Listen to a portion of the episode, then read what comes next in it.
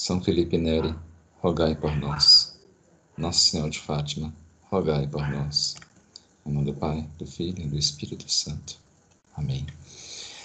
É, boa noite para Sandra, para Ana Paula. Os próximos que entrarem já se sintam né, cumprimentados também. É, então, né, a, na aula passada, né, a gente tratou sobre, né, foi uma aula até com PowerPoint, né? Eu gastei aquele PowerPoint lá mostrando através da arte, né? Ah, para entender mais, né? O, o, pensamento do Barroco. É, e eu confesso que essa semana eu procurei até, eu sempre procuro ler mais, né? buscar mais informações, né? A gente nunca sabe tudo, né? Dei mais uma pesquisada, dei mais uma olhada, sabe? Foi mesmo, até coisas que eu já tinha, coisas que eu não tinha, busquei, né? E o que, que eu percebi? Né? Que é, hoje, por exemplo, né, eu escolhi dois autores específicos né, para a gente tratar sobre eles, um com mais enfoque em um deles. Né? Então, hoje eu vou tratar mais de literatura. Né? É, literatura, poesia, né, tudo aí na, na, mesma área, só que eu vou analisar né, é, mais é, o pensamento dos autores. Né? Por que, que eu decidi fazer isso? Né? Porque ah, eu quero deixar, sabe, assim, muito bem delimitado a, a função, o que, que é, é esse, esse fenômeno né? do barroco, né? enquanto, enquanto uma constituição psicológica do ser humano, sociopsicológica, né? espiritual também. Né? Tem até político, né? que não, é, ainda, vou, ainda vou tratar sobre isso mas é, eu vou tratar do político mais quando chegar no Brasil, sabe? Se eu for tratar do barroco político um, europeu, o recurso vai ficar né, gigantesco. Vou dar umas pinceladas, né? Hoje mesmo eu vou dar umas pinceladinhas no barroco político, nessa questão política do barroco, quer dizer, né? melhor explicando, a partir desses autores, né? É, e eu escolhi né, um autor que já está mexendo, né? A Santa Teresa d'Ávila, e escolhi né, um, um, amigo né, que ela teve em vida, que eu mencionei na aula passada, né, é São João da Cruz, né, ah, que eles se conheceram, né, e inclusive parte do trabalho de São João da Cruz, né, o que ele decide a fazer da vida dele, foi influenciado né, devido a, a, esse contato que ele teve com ela. Né. Então, ela influenciou né, São João da Cruz. Ah, você vê né, a grandiosidade dessa santa, né, que é pouco estudada. Né. Falar isso, eu estava até pensando né, em, em meio plagiar o professor Anguete, né, até brincar um dia com ele, em fazer esse Norte Santos, né, um dia é, eu fazer né, uma espécie assim de semelhante ao que ele faz, um, algumas aulas né, de, de São João da Cruz, né, é, primeiro, depois de Santa Teresa d'Ávila? Aí, aí, seria algo no estilo que ele faz. Né? Estava pensando em falar, não por agora, deixa eu passar esse curso de Santo Agostinho, né? primeiro agora em julho, né? a gente introduz isso. Mas então, então hoje nós vamos mexer com esses dois autores e já estou avisando, né? Eu não vou, eu vou ler alguma coisa deles, né? Sim, mas apenas como base para mostrar o pensamento mais de São João da Cruz do que Santa Teresa d'Ávila, porque dela nós já meio que falamos, né?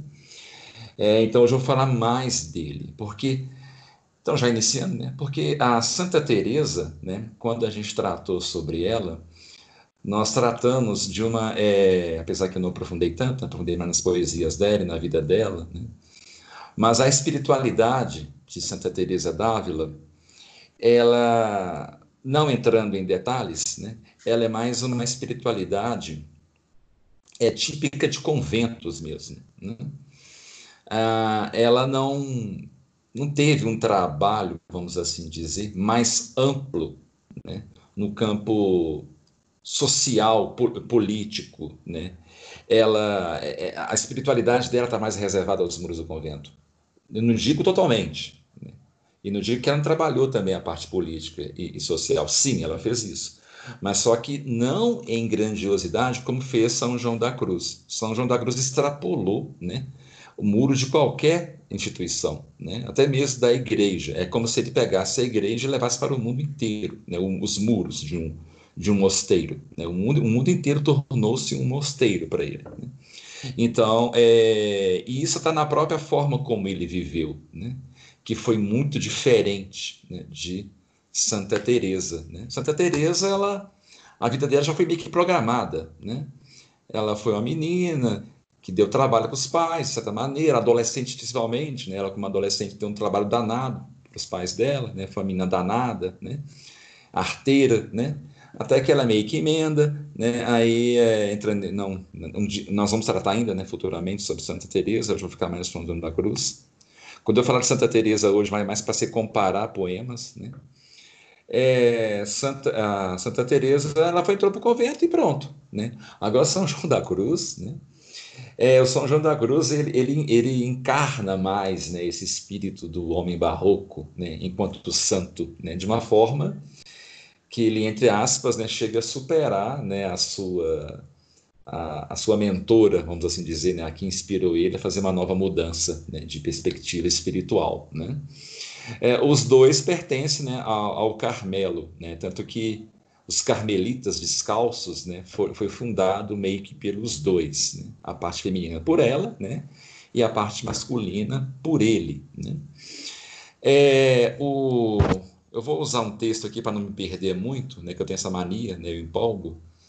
Então vou, eu meio que tirei até com os, é, na verdade eu fiz uma espécie de Frankenstein, né, eu fui tirando os excertos né, de algumas passagens. Então eu vou lendo, né, assim, essas passagens. Vou até começar do, do final aqui, né, uma coisa que eu achei interessante que eu encontrei. É, deixa eu aumentar numa fonte maior, que a letra pequena. Estou quase enxergando de noite por cima. Né? A fonte 14 fica melhor. É, então, né, que primeira coisa que a gente tem que pensar é, e sempre manter na cabeça todas as aulas que nós, nós já tivemos, né, essa questão da inserção do homem né, no, nesse reino espiritual de Deus a, a, aqui na Terra, né, as duas coisas lá se casando, né, lembra das, dos quadros, né, por isso que eu sempre falo, né, as aulas elas vão se, vão se se é, complementando. Né? Então, o que, que nós temos? O, o, São João da Cruz, primeira coisa que a gente tem que ter em mente é que ele foi um homem atormentado. Né? Não no sentido ruim da coisa, né? atormentado né? por doenças psíquicas ou um demônio, não. Ele era atormentado por uma incerteza, é, por uma dúvida que o não deixava quieto. É, na verdade, nada o satisfez todas as tentativas que ele fez para encontrar Deus, né, ele eh, foi, foi um sucesso, eh, foi um fracasso completo, né, até ele encontrar né, a famosa noite escura da alma, né, é, ele encontrar o caminho que ele chama de caminho do tudo e do nada. Né. Então, essas são as duas palavras-chave de São João da Cruz: tudo e nada. Que é algo mais barroco do que isso? essa antítese aí. Né? Então, ele trabalha isso do tudo e do nada de forma muito clara né? na, na vida dele, na carne dele, né? Ah, e na teologia que ele desenvolve. Né? Tanto que o título dele é Doutor Místico. Né? E, e o que, que, seria né, esse tudo e nada? Né? Dando uma, uma resumida, né? vou, vou ler aqui com mais detalhes ele chega a negar, por exemplo, né, que ele chega a falar num certo momento, né, que ele fala assim: tentei encontrar o céu, não encontrei nada, né? Busquei nas orações, busquei a graça, busquei até as coisas que são valiosas para nós, né? Ele fala que, eu, que não estava lá. Né? Então, o que que ele, ele, ele pensa? O que que é esse tudo e nada? Ele chega à conclusão que a gente não deve querer nada, nem mesmo a graça, nem mesmo a salvação, nem mesmo o paraíso, nada. Quando você não quer nada para você, você atinge esse, claro que é um estágio de santidade muito alto, né? Seria a nona morada, né? É, de você até não buscar mais, né?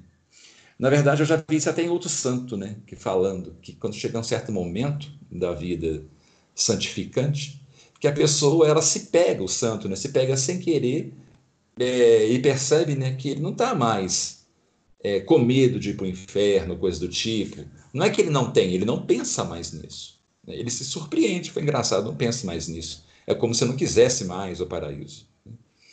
é que essa é única forma, de acordo né, com a teologia dele, que você alcança tudo, que é Deus. Então, qualquer tipo de desejo, até os bons desejos, inclusive, já adianto para vocês, que parte é, do trabalho de São João da Cruz influenciou os psicanalistas, né? inclusive Freud. Freud ele leu muito a vida de santos. Né? E essa parte que ele fala do desejo, né? quando São João da Cruz fala sobre o desejo humano, né? Enquanto São Tomás trata da psicologia humana, né? que tem até o curso que tem de psicologia tomista, né? mas o, o, São Tomás né? ele sempre trata de uma perspectiva medieval, né? que é aquela do homem né? inserido no paraíso ou na terra e está perdido e tem que voltar ao paraíso. Então, tudo tem um fundo de pano né, que é o paraíso, a busca do paraíso. É, o homem não é individualizado no trabalho de São Tomás, apesar de ver ensaios disso, né? São os tomistas modernos que fazem essa interpretação de São Tomás, que pega São Tomás e, e, e, parece que o transforma num psicanalista que analisa o indivíduo separado. Né? São Tomás, apesar de parecer, ele não faz isso. Agora, São João da Cruz, né, ele faz. Né? É, ele analisa o indivíduo né? e esse desejo. Né? Ele analisa o desejo mesmo. Então, é, pode-se até interpretar que ele é um precursor, entre aspas, né, apesar que é meio ofensivo isso que eu vou falar agora, do Freud. Né? Porque, inclusive, o Freud ele divide o desejo em dois tipos de desejo. Né? O desejo aquele das coisas materiais, né, que é desejo de comida, de bebida, né, que são uma coisa até meio aristotélica, né, meio tomista, né, essa coisa do desejo das coisas mais básicas, e tem outro tipo de desejo, né, que Freud fala, que são os desejos mais elevados, daquelas coisas é, do espírito, né? o desejo de sucesso, no caso dos religiosos, né? desejo de salvação é, da alma, desejo de Deus. Né? Então, ele trabalha isso, né? São João da Cruz. Claro que, na, claro que na perspectiva, né? bem melhor né? do que Freud. Né? Então, o que, que ele faz? Tudo, na verdade, é vaidade, até mesmo o desejo de se ver salvo. É tanto que ler São João da Cruz, né, eu lembro que até uma vez o professor Anguete falou isso é verdade, é meio pesado.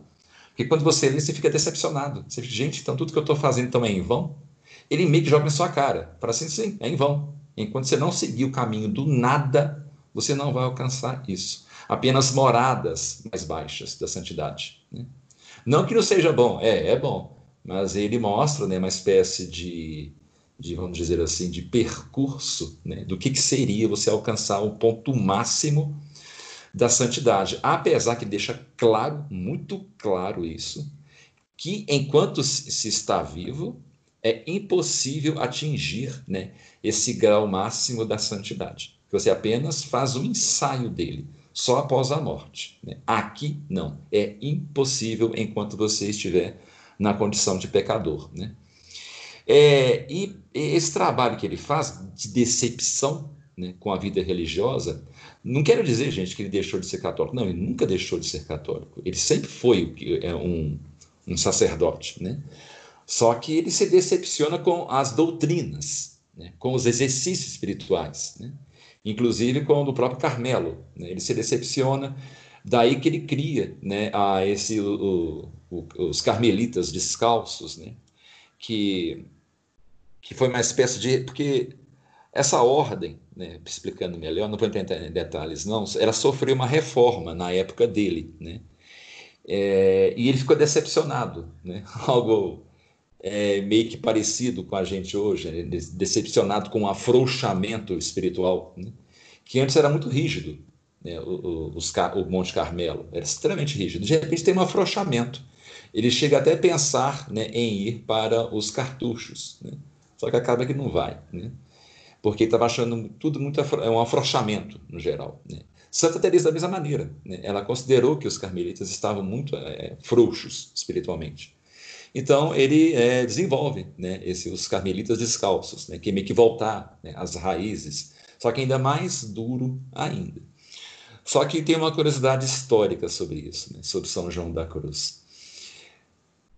Lembra que eu falei na aula passada que a contrarreforma né, ela é um objeto é, barroco em si? Né? Ah, quando houve a contrarreforma, né, o Concílio de Trento e tudo inserido né, naquele contexto, a, o, o, várias ordens não ficaram contentes com esta reforma. Os carmelitas foram, os carmelitas descalços foram um deles, né? porque eles estavam com medo de perder né, o controle político sobre as suas ordens. Porque antes de Trento, né, as ordens eram meio que independentes. Né? A gente percebe isso muito na Idade Média, quando a gente vê o funcionamento, por exemplo, dos dominicanos, dos franciscanos. Né? É, cada ordem tinha o seu jeito de fazer as coisas, né? tinha os seus ritos, as liturgias às vezes diferenciavam. Não na essência, por favor, não entendam isso. Eu digo em alguma coisinha outra, né? Roupa, a ordem, música, né? As ordens sempre tinham umas diferenças entre si. Não havia um, um, uma centralização do poder né? antes de Trento. Então as ordens tinham essa, essa independência né? no, no geral. Com Trento, não. Então, essa, muita ordem ficou com esse medo. Nossa, agora nós vamos ter que responder né? É, a, a uma administração central. Ah, não. Né? ficaram muito satisfeitos com isso.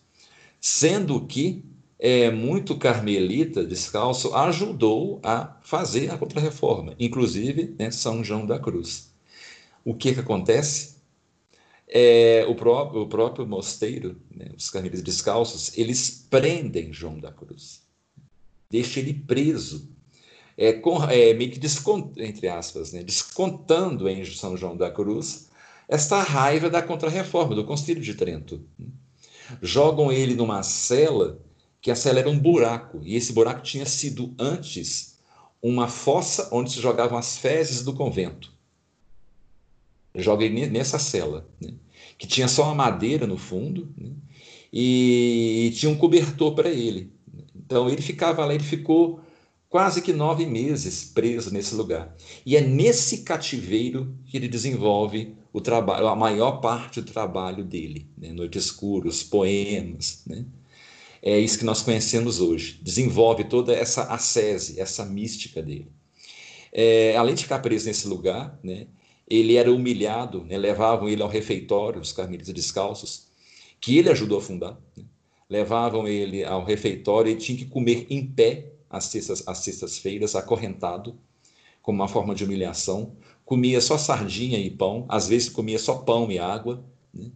É, sofreu todo tipo de tortura psicológica e moral possível, estava muito fraco até que ele decide fugir. Ele fala: Não, não aguento mais. Ele faz um plano e foge. Então foi nesse, literalmente, fundo do poço no qual ele se encontrou que ele descobre o nada. Ele lá ele descobre esse, o que, que é esse nada. Então ele tem né, as visões dele, né, tudo aquilo que, que ele que ele vê, né, que ele, as visões místicas, Deus, Jesus, né, o, a, é, o, as tentações do demônio, foi tudo nesse, nessa fossa que ele ficou. Né? Inclusive, ele ficava perto dos excrementos dele. Né? Aí teve que ter, teve um momento da vida dele que chega a pedir, né, é, meio que por misericórdia, que ele pelo menos saísse do poço para levar os próprios excrementos dele embora. Ele não estava aguentando mais dormir perto dos próprios excrementos. Né? E, e, não que ele não tinha sofrido antes, ele sofreu muito, né? mas antes em nível moral. Né? Ele era esse homem incerto, não tinha certeza. Ele amava muito a Deus, mas não sabia como encontrar. Então ele ficou nesse vai e vem. O próprio nome dele, gente, muda três vezes. Que é algo mais barroco do que isso? Ele muda o nome dele três vezes. O João, é, João da Cruz é o último, é o que ficou mesmo. Né? E o é, tornou famoso, né, como santo que ele é. Antes, né, o caminho do meio que ele encontrou, antes de ser João da Cruz, era São João, é, pera lá, é um santo, é o santo que substituiu Judas Iscariotes, São Matias. É, São João de São Matias. É, São João Matias, né, é, São, São Matias. É, ele adotou esse nome né, de, de São Judas porque ele achou que era condizente com o que ele estava fazendo, né? Porque que o São, é, São Matias ele pegou uma cadeira muito problemática. Inclusive o próprio é, é, é, martírio de São Matias, né, não, ele não é muito conhecido não, depois vocês pesquisem, São Matias, foi muito pesado, né, porque foi, envolveu até traição, foi muito triste o martírio de São Matias, porque ele pegou a cadeira de São Judas Iscariotes. Então ele meio que pegou né, é, parte do pecado né, de, de São. Então ele herdou a traição, herdou tudo de São Judas Iscariotes. Então ele queria também isso para ele, né, o São João da Cruz. Então, lendo aqui né, um pouco sobre a vocação, lembre sempre que sempre, gente, que eu estou falando aqui, buscando é, ilustrar o que, que é essa alma de um homem barroco, né, principalmente sendo religioso. Né. É, em certo sentido, né, um, uma dimensão da peregrinação que São João da Cruz faz, essa é outra palavra-chave para entender São João da Cruz, ele é um homem peregrino, ele não para quieto, enquanto Santa Teresa d'Ávila está sempre, a vida inteira, ou na casa paterna dela e depois no mosteiro, aqui temos um homem que se movimenta, que está indo para lá e para cá, entre o claro e o escuro, entre o tudo e o nada, incerto de seu destino? Incerto da salvação de sua alma, angustiado com isso tudo. E ele registra isso. Né? Outra diferença muito clara que eu falei né, dos santos medievais, que nós não temos isso. Né? Sob a influência das ideias e práticas é, é, de Santa Teresa d'Ávila, né, que também foi uma carmelita, como eu falei, ele de decidiu né, permanecer na, na ordem né, dos carmelitas e também por reformar essa ordem. É porque tem isso, antes ele não era é, carmelita, ele pertencia à ordem dos sanjoanistas né, que é uma ordem mais associada a São João Batista. Né? É, que ele adota né, esse nome que eu mencionei, né, o, o nome é São João né, Matias. É, se o espaço já estava dado, né, o caminho para o exercício de uma espiritualidade mais radical então se inicia. Né? Porque agora que espaço é esse? É o espaço da Ordem dos Carmelitas. Né? Lá ele tinha espaço para essa, essa, esses anseios que ele tinha de uma busca espiritual mais radical. Né? É, então, né, esse caráter né, é, peregrino de João, de João da Cruz se transparece mais ainda.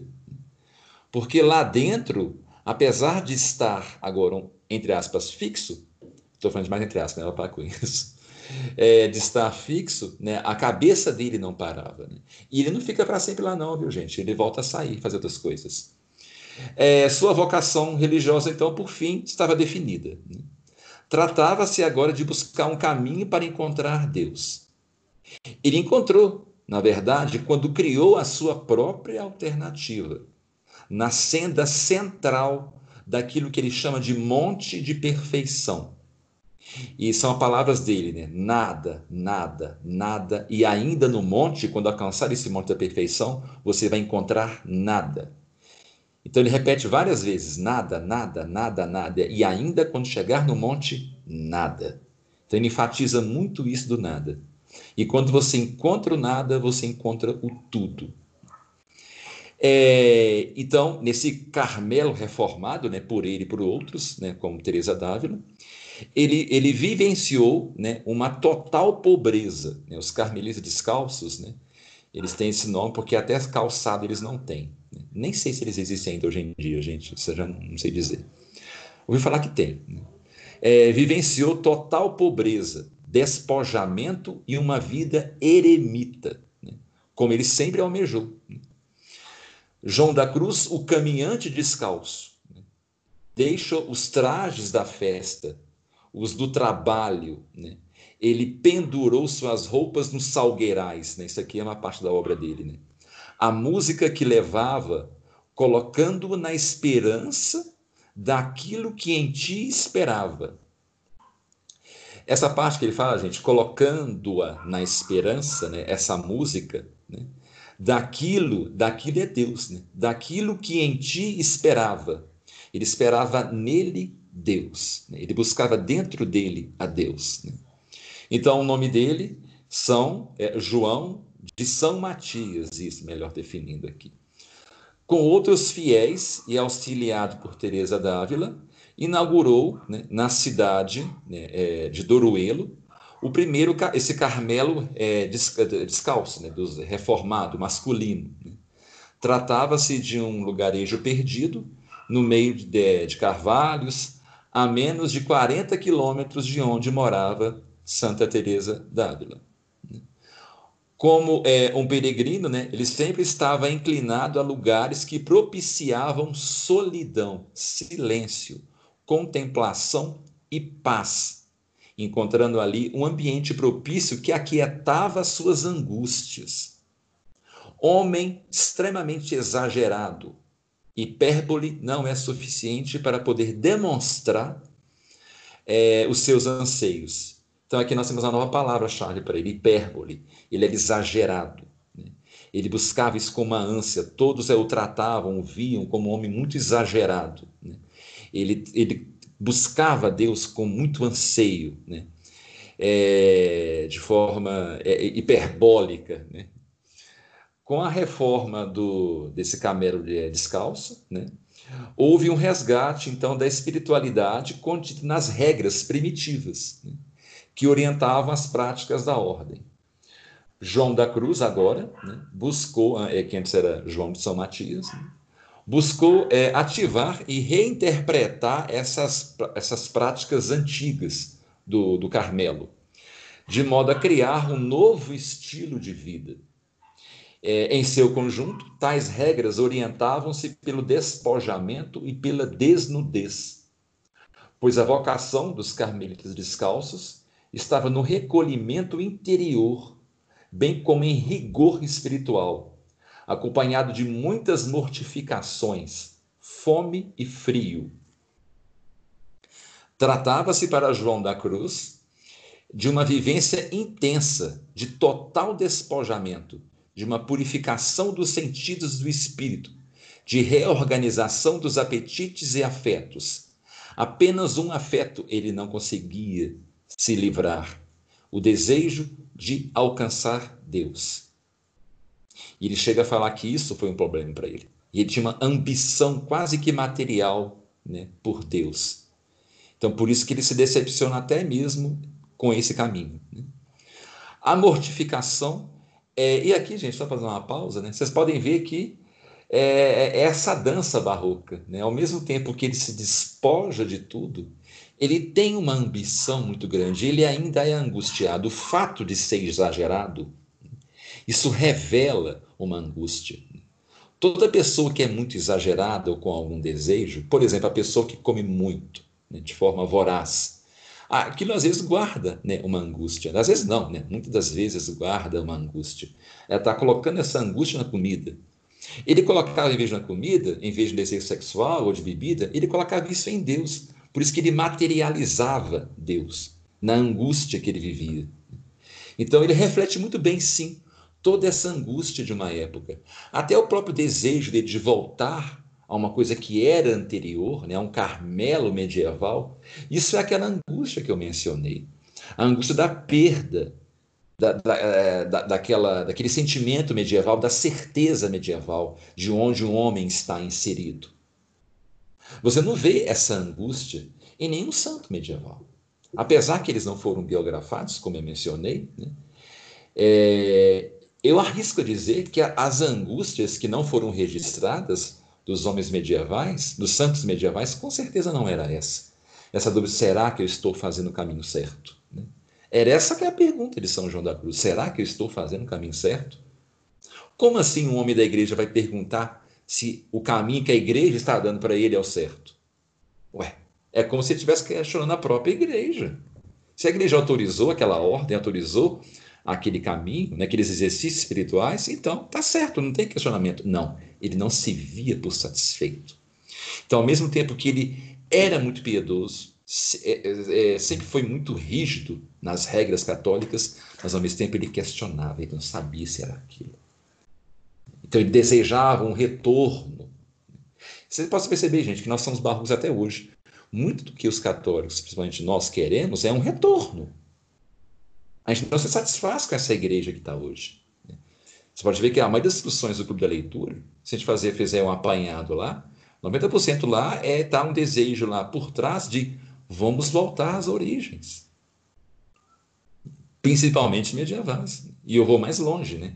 principalmente antes do século XIII, onde o homem não tinha dúvida, onde tudo era certo. É, é aí que está o cerne, gente. Eu não estou aqui menosprezando, por exemplo, os problemas do humanismo, da gnose, nada disso, muito menos o Vaticano II. Mas uma das raízes principais desse sentimento nosso de insatisfação com isso tudo, a raiz dele é o desejo do retorno que nós herdamos dos, dos religiosos barrocos. Essa angústia dessa quebra que houve naquela época. Essa quebra que foi irreparável. E até hoje ela, na verdade, ela nunca vai se reparar enquanto nosso Senhor não voltar. A partir do momento que quebrou, quebrou, gente. Quebrou. Não tem como voltar mais. Né? Aquela certeza ela foi quebrada com tudo que nós já, já discutimos. É, todas as discussões que nós tratamos, nominalismo, tudo aquilo, né? ao colocar o homem inserido, né? ao olhar para dentro de si, né? isso tudo foi colocado em xeque, junto com a reforma protestante, tudo isso. Então, agora, é, por mais que o santo olhasse e falasse, não, a igreja é o caminho certo, haveria aquela voz barroca lá no fundo da alma dele dizendo: será? Será? Essa é a nova tentação do homem barroco, é o será. É com isso que ele luta e que influencia as ações, que influencia em escrita, influencia essa angústia, influencia o novo desejo de ascese que São João da Cruz desenvolve e Santa Teresa também desenvolve. Por isso que eu fico às vezes assim, gente, seria até bom, interessante né? É, católicos né, que, que têm esse intuito né, de voltar um retorno, conhecer esses dois santos. Que eles são é, a, o, o, ponto, né, vamos dizer, daquela época, um cume é, espiritual, um sentimento espiritual, é, culminou nos dois. É, é, é, havia né, várias manifestações espirituais, sentimentais, psicológicas, artísticas, quadros, se manifestando por toda a Europa. Individuais, que não, não, nós não chegamos a conhecer, nem vamos conhecer, foram apagadas da história. Mas esses dois, esse homem e essa mulher, eles foram o ápice. É um, é um farol que se ergue e mostra, olha o que, que nós somos. É, é isso que nossa época é. Principalmente olhando de um ponto de vista dos católicos. E quando eu falo católico, eu não estou falando de uma coisa separada. Estou falando da Europa como um todo. O sentimento político e religioso. Até mesmo a reação que eu mencionei dos carmelitas descalços, né, que prenderam, olha só, eles prenderam São João da Cruz. Isso é uma reação também típica barroca. Por quê? É o medo de uma nova mudança. Já basta as mudanças que houve. Vamos nos manter assim. Não interpretem mal o que eu vou falar agora. Muito semelhante a muitas ordens tradicionais hoje em dia, que tem um comportamento, às vezes, muito irracível e violento quando alguém é, sai um pouco dos eixos.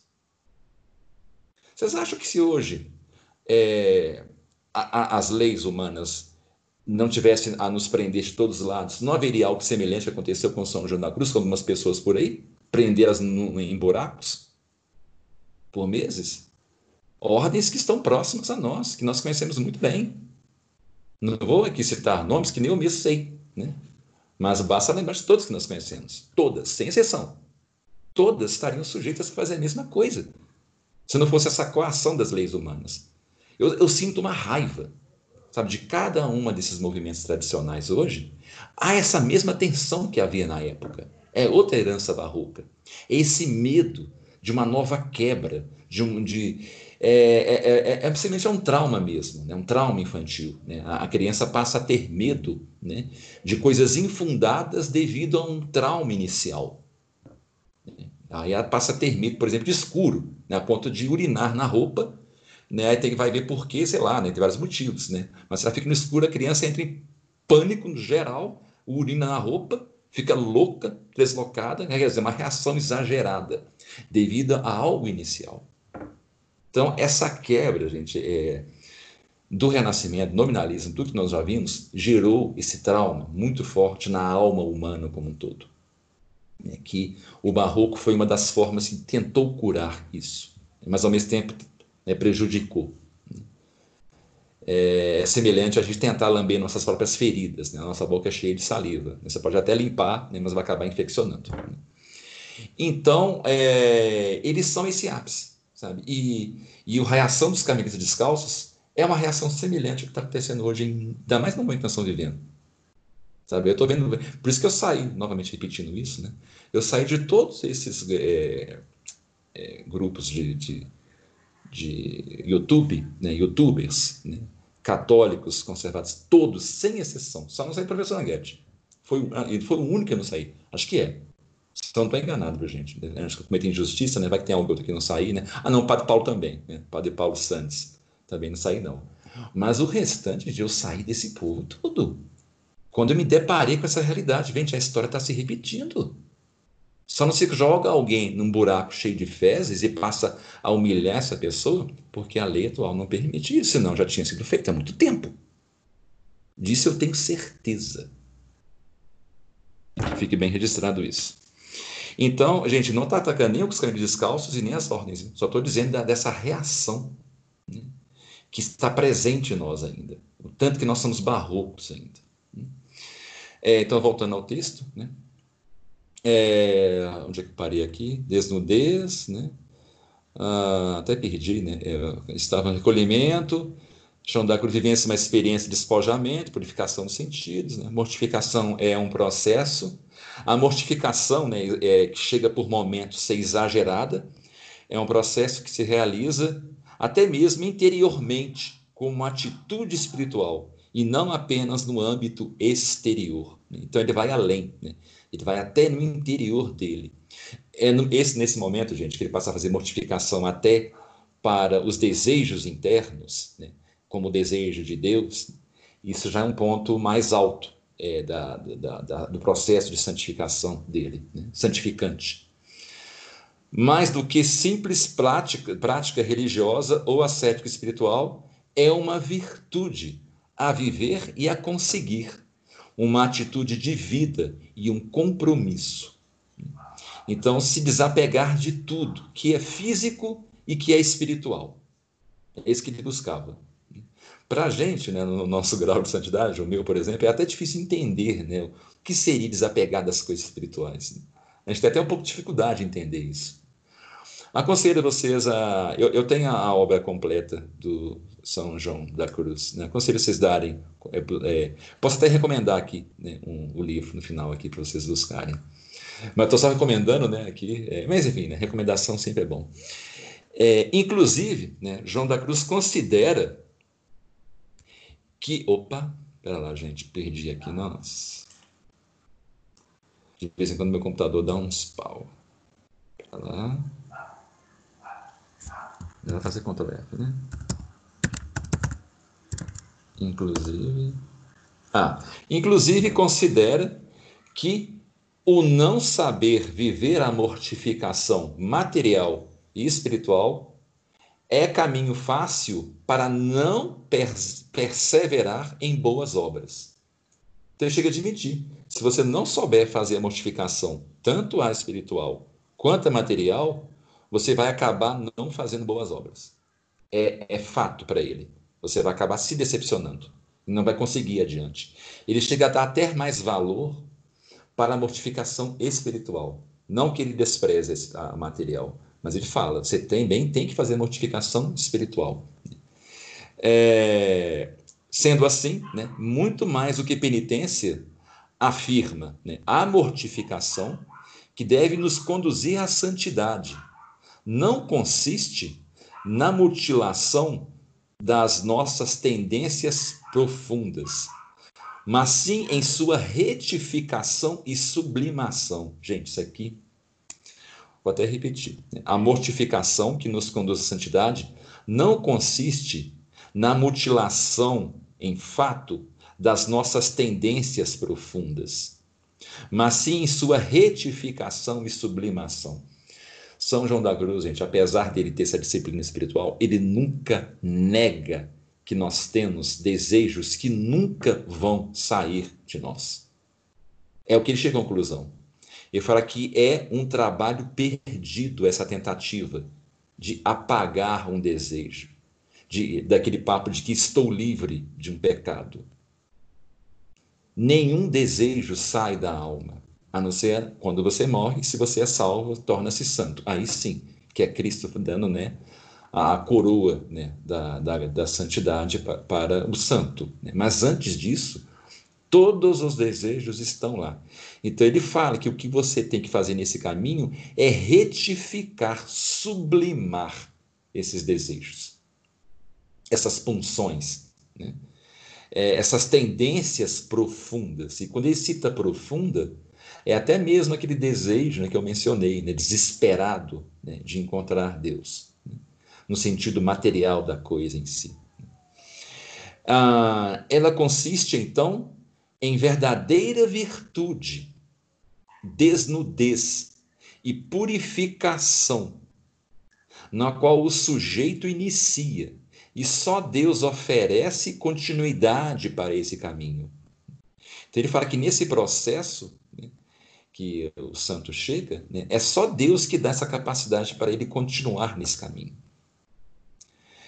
É, isso segundo né, o próprio São João da Cruz chegar ao estado de verdadeira e viva mortificação interna. É, sobretudo, um dom de Deus, algo que não se alcança apenas pelo esforço e compromisso do homem, mas através da passagem pela purificação ou noite passiva, tanto sensitiva como do espírito. É a famosa noite escura. O que é essa noite passiva? Ele cita que é a escuridão total da alma, que você se priva dos desejos do sentido e até do espírito. O seu espírito deixa de desejar. É nesse momento que Deus surge em sua alma e te leva para o verdadeiro desejo. Isso que nós falamos, né? O tempo inteiro, desejar Deus, né? desejar Deus é um estado que você só consegue quando você alcança esse ponto em que você não deseja mais absolutamente nada. Quando você alcança isso, nem mesmo Deus. Quando você alcança isso, Deus surge em sua alma e ele te dá esse desejo de desejar Deus, que é essa coroa final da santificação. Que antes o desejar Deus, antes desse processo, é um desejo material, é um desejo dos sentidos, e aqui Freud também trabalha nesse, nesse ponto, né? infelizmente, né? mas com né, não muito bom o que ele faz. Ah, ela consiste, né, então, é, desculpa, não, pera lá, desculpa, gente, estou embolando aqui. É, é, sobretudo um dom de Deus, ao que não se alcança, mas também através da passagem da purificação noite passiva, tanto sensitiva como do espírito. É de se notar né, essa, a preocupação do santo com a compreensão da mortificação como penitência, excesso exagerado e desorganização, desequilíbrio, cuja aplicação leva a práticas religiosas tortuosas, que não conduzem o sujeito à união com Deus. Isso aqui é a parte que ele critica, né?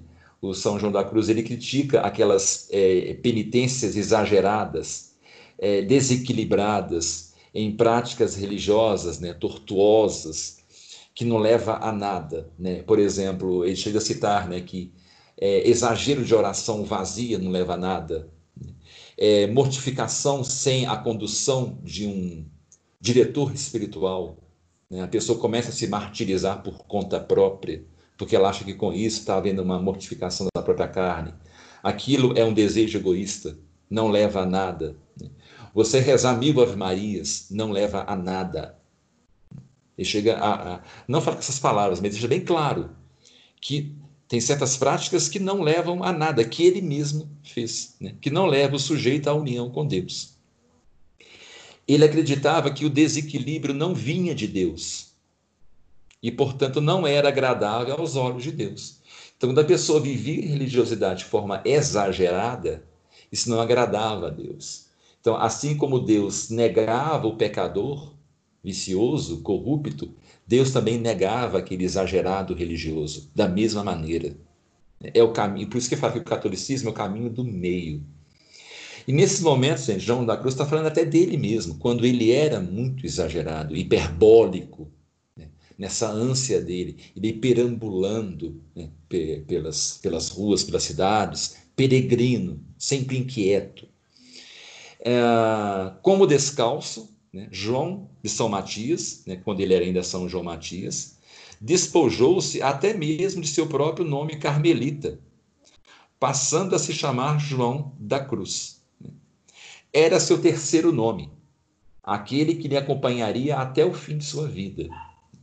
Primeiro, o primeiro nome dele, gente, é o nome de batismo, né? Que eu esqueci agora o nome dele, é o nome que a mãe e o pai deram para ele. Né? Depois foi o João de São Matias e agora João da Cruz. Né? Você vê como que ele né, sofreu essas mudanças internas, essa inquietação. Né? E, gente, isso é, isso é raro entre os santos, né? mudar tantas vezes assim de nome.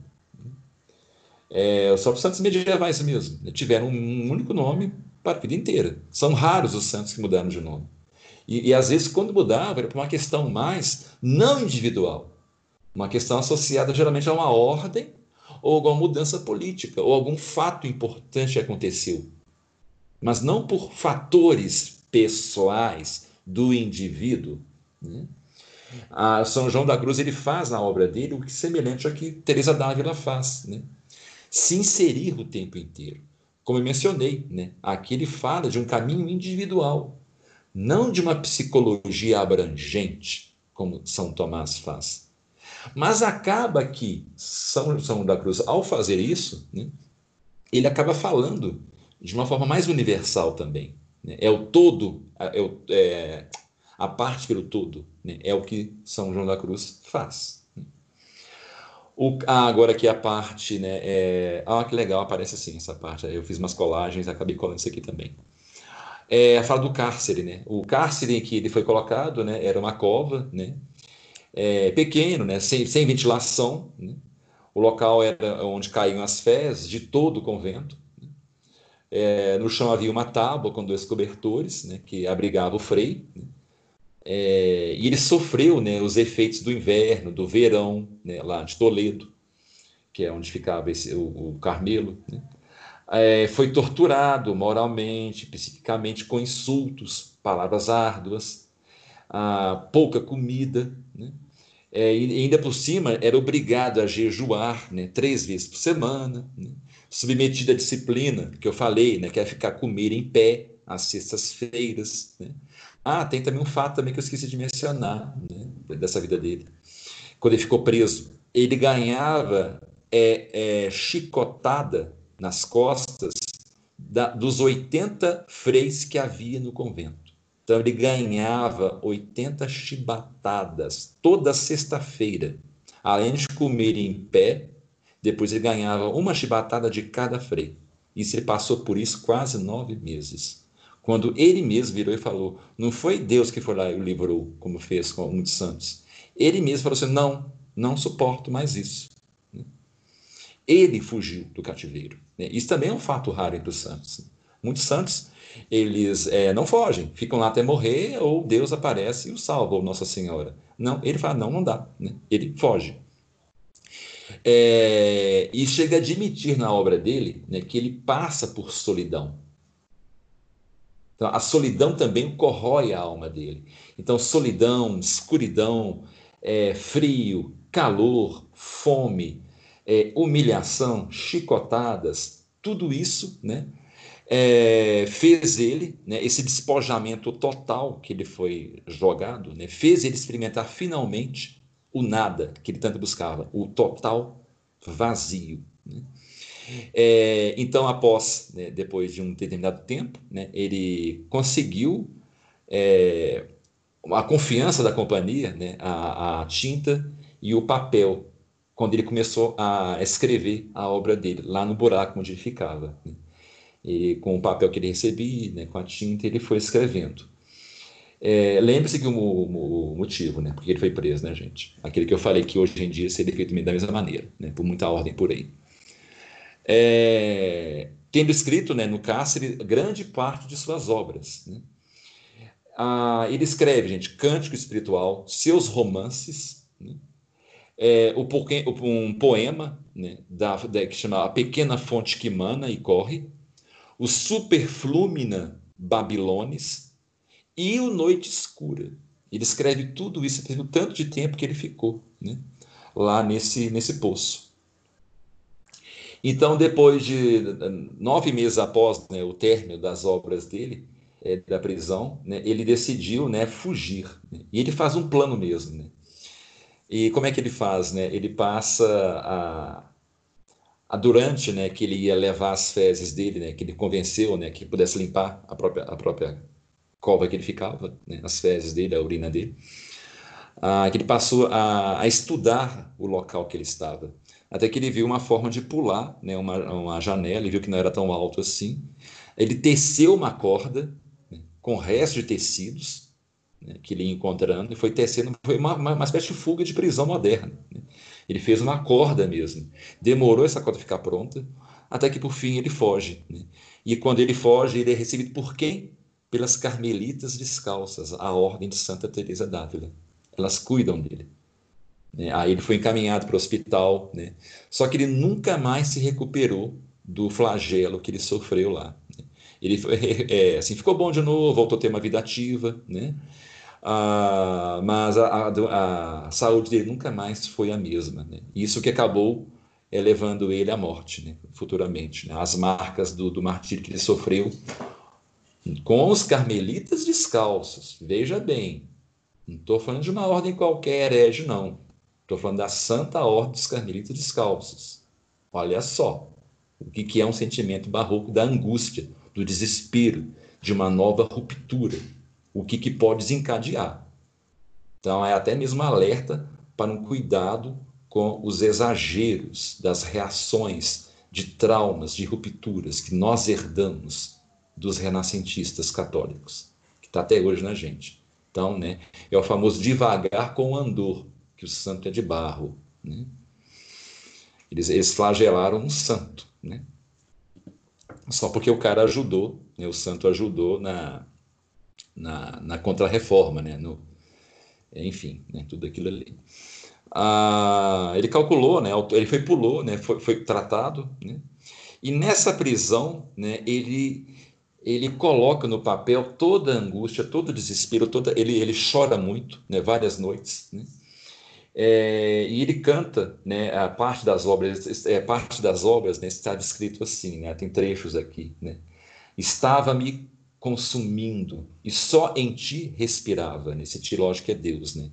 Em mim, por ti, eu morria e por ti ressuscitava, porque a lembrança de ti dava vida e atirava.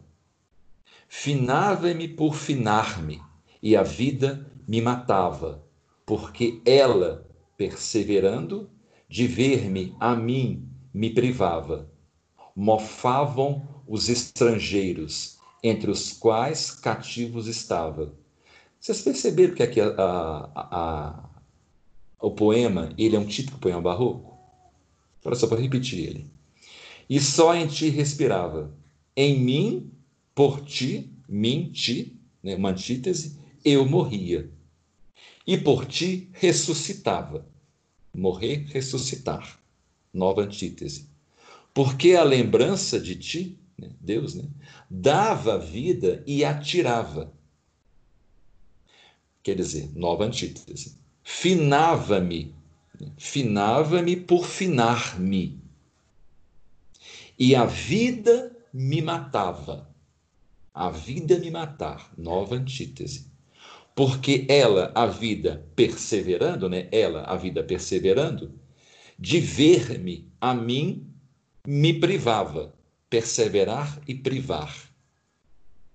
Mofavam os estrangeiros, entre os quais cativos estava, né? que tinha mais pessoas presas com ele.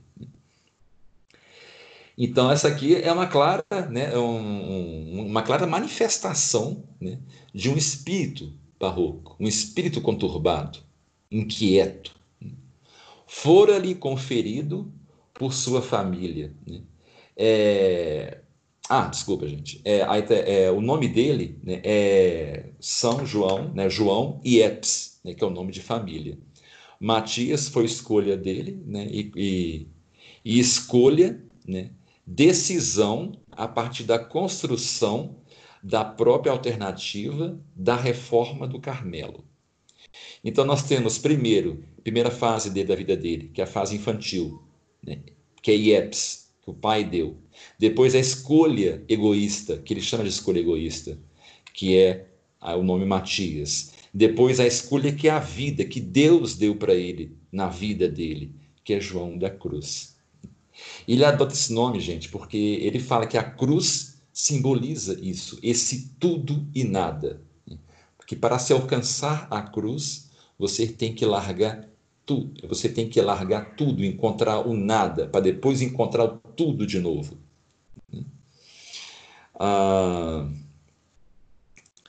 é, deixa eu pular uma parte aqui bobagem. É, busca, é.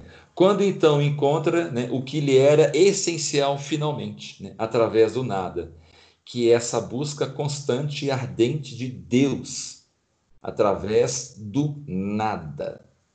Não seria na escolha desse terceiro sobrenome que fica clara então a intensidade de sua busca, de seu desejo por Deus, baseado em total apagamento de si mesmo? Pode-se né, aqui entender né, que é, o João de Epes, né, João de São Matias e João da Cruz seria o próprio deslocamento peregrino do desejo. Primeiro, o desejo infantil, que ele era apenas uma criança, como eu mencionei. Depois, o desejo de alcançar Deus, mas com suas próprias forças, né? o desejo desesperado de um, de um retorno, uma angústia de ter perdido a Deus, da sociedade ter perdido a Deus. E agora, finalmente, um desejo real de Deus, que quem deu esse nome para ele foi Deus, né? dentro da própria vida dele. Então, é uma peregrinação do próprio desejo dele, né?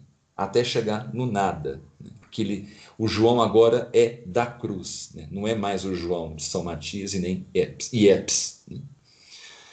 ah, para essa parte, não, isso aqui. Uhum. Nesse ponto, gente, né, é, é, um aspecto crucial nessa parte da peregrinação do nome dele. Né? É, tais questões né, remetem à necessidade, então, de refletir sobre esse desejo. Porque uma vez que, como peregrino, né, João da Cruz deixou-se conduzir pelo movimento de busca de Deus. É, então, é, então o texto acabou falando o que eu falei. Né? Então, é ele o desejo dele agora não é mais dele, é o desejo de Deus atuando dentro dele. Gente, aqui nesse ponto, outra observação que eu queria fazer para reforçar mesmo essa, essa, esse ponto barroco, né, do, eu falar da vida de São João da Cruz. Né? Aqui, gente, quando fala de, de, dessa busca de Deus, percebam o tempo inteiro, você, você bater nessa tecla. Aqui nós estamos falando do indivíduo, é o tempo inteiro. Né? É, é uma espécie de diário. É um livro que todos devem ler, né? Noite Escura da Alma, né?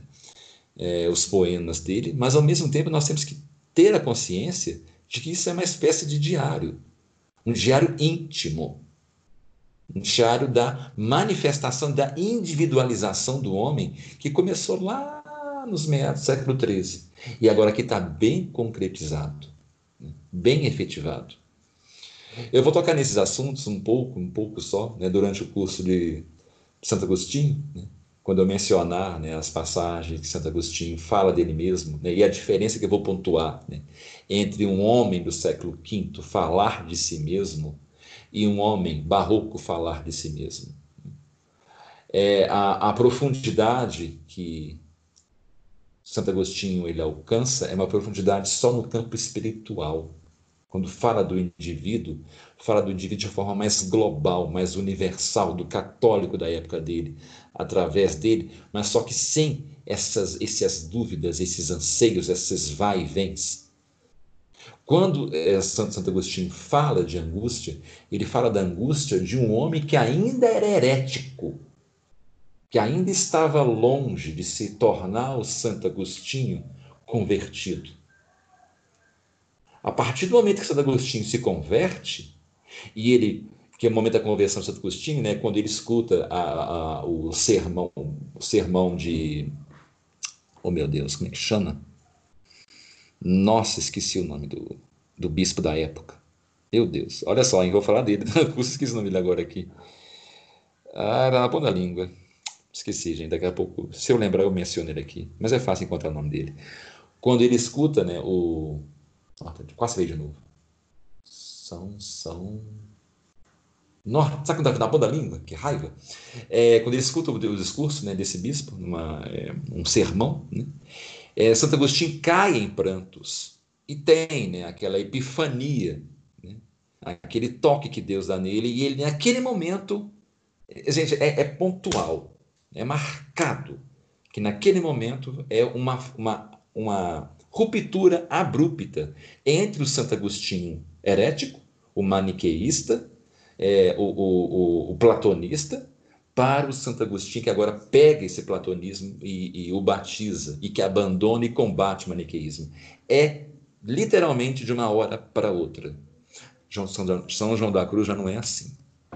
Ele, mesmo após a conversão, né? Não, melhor, nunca se converteu, sempre foi católico. Né? Mesmo após a sua entrada né, para a vida religiosa como frei, mesmo após toda a sua é, vida de, de mortificação, ainda a alma estava inquieta.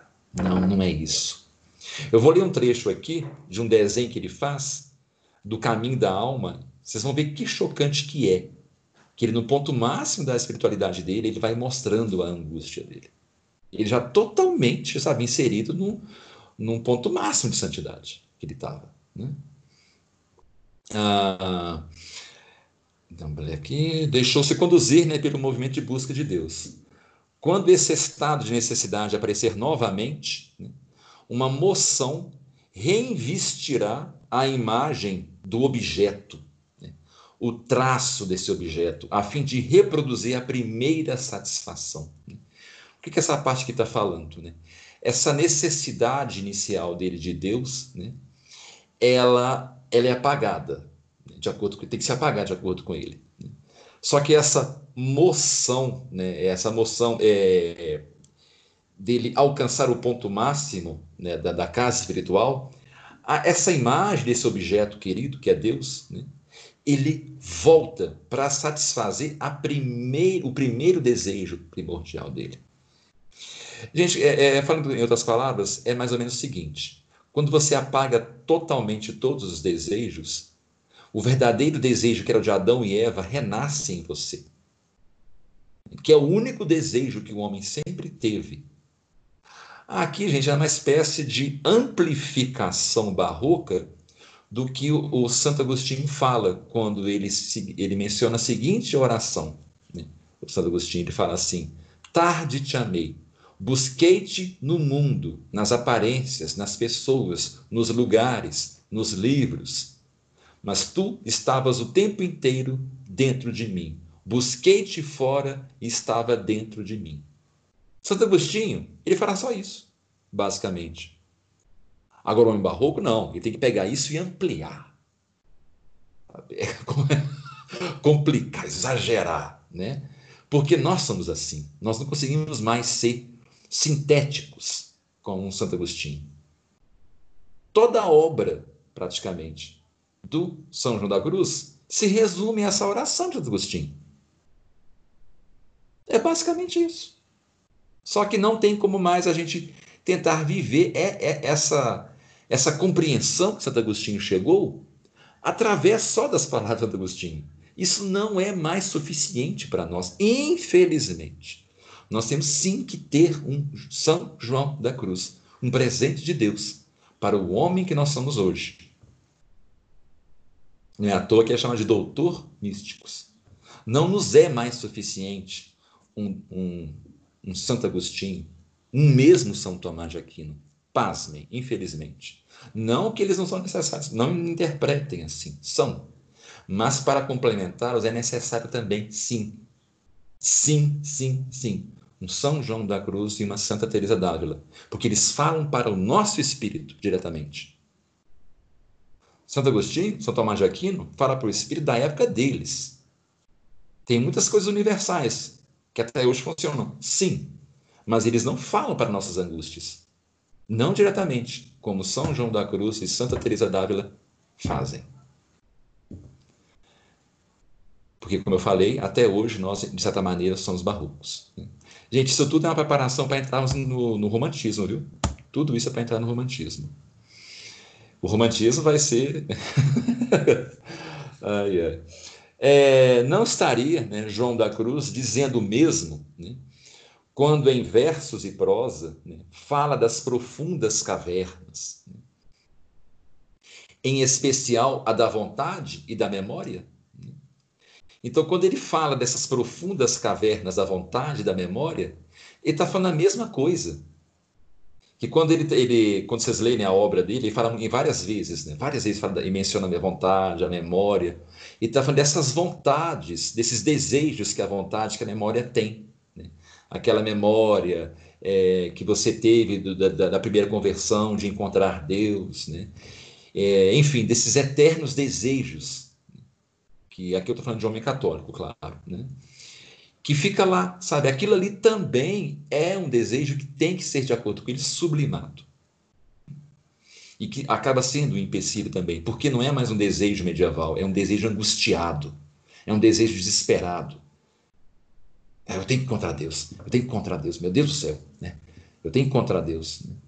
Gente, é, eu já entrei em casa de amigos próximos a mim, né? Conheço ainda, né? visito ainda que eu entro na casa do cara. Sério, é, eu tenho a impressão que às vezes eu estou entrando no tempo de Umbanda. De tanta imagem cacareco católico que tem. Gente, não interprete, estou sendo aqui um pouco, parece que eu estou sendo debochado, de certa forma estou sendo, mas é apenas para ilustrar esse desespero. Vocês acham que o povo medieval tinha dinheiro para encher a casa de imagem para tudo quanto é canto? Tendo teto? parecendo mais um, uma igreja é, grega, é, grega, ortodoxa, de tanto ícone que tem.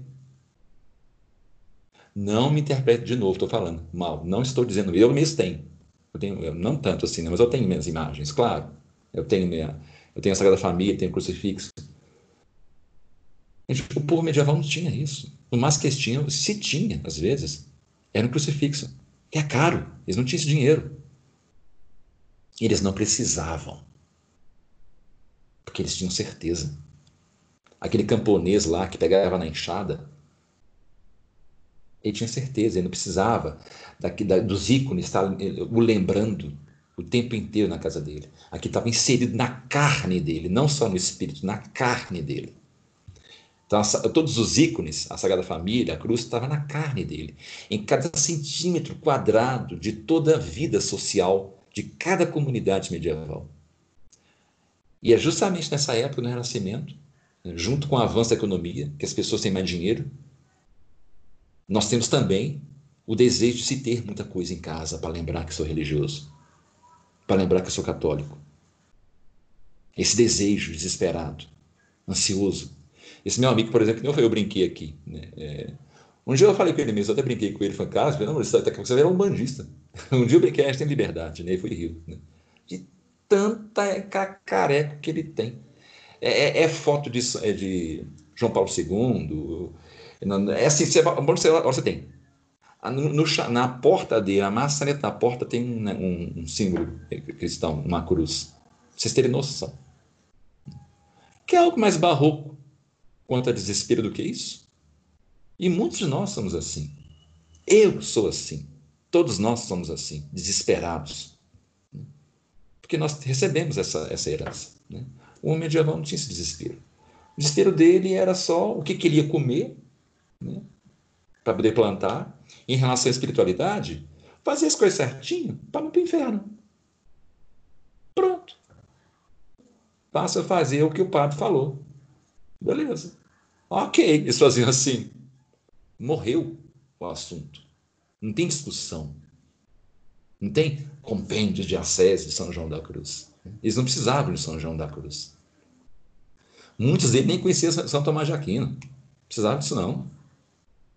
Na verdade, a maioria da Europa não conhecia São, digo Europa, no caso, o povo, né? não conhecia São Tomás de Aquino. Tanto faz como tanto fez para eles. Eles tinham isso na carne. Hoje não, nós temos que conhecer isso tudo. Infelizmente, mas tem que ser assim. Né? É, não seria o significado dessa busca, então, o resgate dessa união primeira dos católicos medievais, dos católicos da antiguidade tardia, ou mesmo dos católicos lá dos Atos dos Apóstolos, que foi um primeiro estado de satisfação religioso cristão, um estado primevo que está aqui. Isso aqui não sou eu que estou lendo, isso aqui é, é eu que é, agora é o texto mesmo, viu? É, aí vem mais um, vou ler mais um trecho dele. Ah, aquele poema que eu li, gente, o que passou, esqueci de mencionar. Se vocês forçarem a memória, vocês vão lembrar que isso parece muito com aqueles poemas que nós lemos de Santa Teresa d'Ávila. Ela que ela vai misturando as coisas, né? Amor com morte, né? Aquela inquietação. É, agora você está mais um, né? Ó lâmpadas de fogo, em cujos resplendores as profundas cavernas dos sentidos, que estava escuro e cego, com estranhos primores, calor e luz, dão junto ao seu querido. Essas cavernas são as potências da alma, memória, entendimento e vontade. Aqui ele cita no final: memória, entendimento e vontade. De acordo com ele, essas cavernas é, estão as, as potências da alma. E quais são essas potências da alma que estão nessas cavernas? A memória, o entendimento e a vontade. E ele fala que lá, né, ó lâmpadas de fogo, em cujos resplendores as profundas cavernas dos sentidos, que estava escuro e cego. Quer dizer, antes estava escuro e cego, com estranhos primores, calor e luz dão junto ao seu querido. Essas cavernas são as potências da alma, memória, entendimento e vontade. São tanto mais profundas quanto mais capazes de receberes grandes bens. Pois para enchê-las, essas cavernas, é preciso nada menos do que o infinito Nada além do infinito é capaz de encher essas cavernas. Por isso que elas vivem sempre insatisfeitas, porque o que elas querem é o infinito, mas como estão cegas, buscam a si mesmas. Buscam a própria escuridão para preencher a si mesmas e assim ficam perdidas. Quanto à primeira caverna, o entendimento, o seu vazio é sede de Deus. E esta sede é das águas da sabedoria de Deus, objeto do entendimento. De novo, hein? E esta sede é das águas da sabedoria de Deus, objeto do entendimento. A segunda caverna é a vontade e o seu vazio é fome de Deus. A segunda caverna é a vontade e o seu vazio é fome de Deus. Então o entendimento tem sede de Deus e a vontade tem fome de Deus, fome de perfeição de amor. A terceira caverna, a memória, a lembrança e a esperança de Deus, ser absoluto e infinito.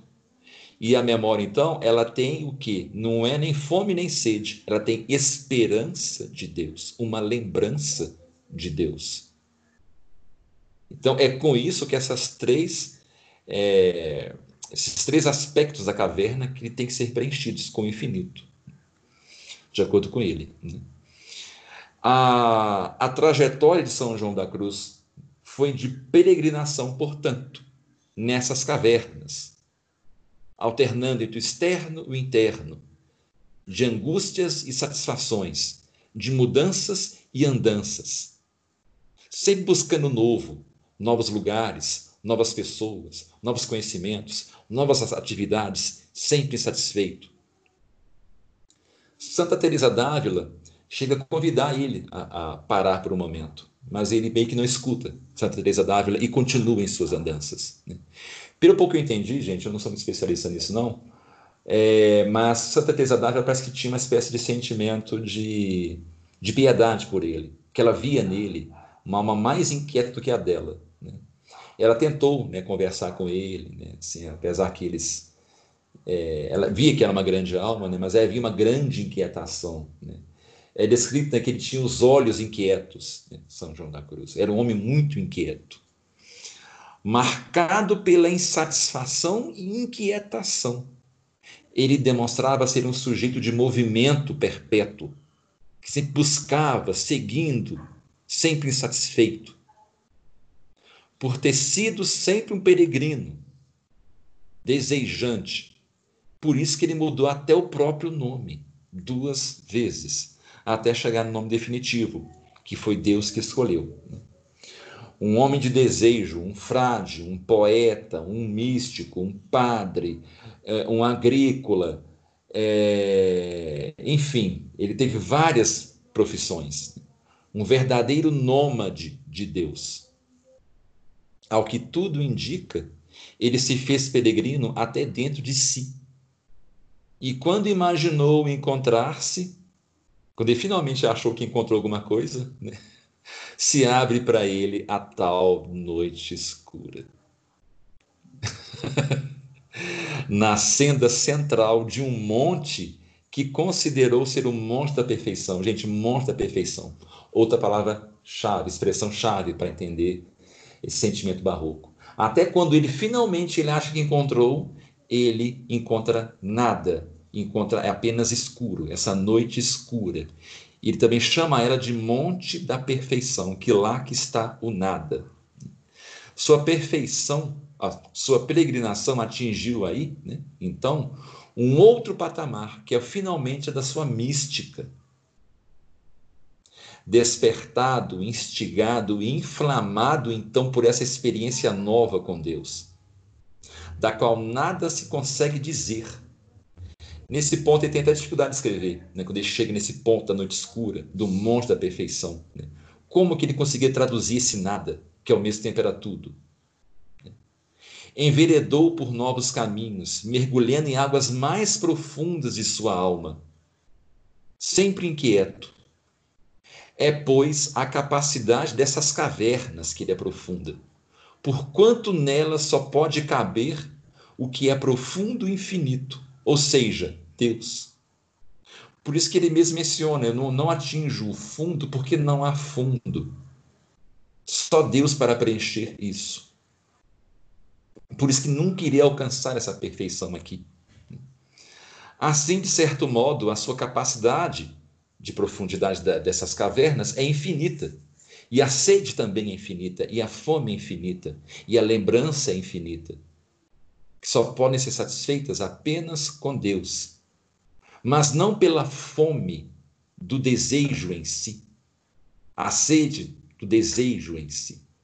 É uma fome, desejo e lembrança que Deus que dá a você como coroa, não a queda dos instintos internos. É nesse ponto que ele meio que fica assim, como eu explico isso? Né? Praticamente está falando isso. Né? É... Assim, né, de certo modo, a sua capacidade será infinita, né, sua sede também é infinita, tá, tá, tá. Seu desfalecimento e pena é morte infinita. E embora não seja sofrimento tão intenso como na outra vida, contudo é uma viva imagem daquela privação infinita. Gente, esse trecho aqui que eu li é do próprio São João da Cruz. É, a forma como ele escreve é muito semelhante, por exemplo, ao Padre Vieira. Sabe, é uma coisa meio hermética. É outra característica barroca, o hermetismo. É difícil penetrar no pensamento barroco, às vezes, a, a, isso no caso da, da retórica barroca. Né? É, os próprios sermões do, do, Padre Vieira, né? a, gente tem, a gente tem que ler três, quatro, cinco, seis, sete vezes para entender. É, porque eles sempre estão falando de realidades muito profundas da alma. Porque é o momento né, em que o homem está entrando na alma, né, que culmina no romantismo.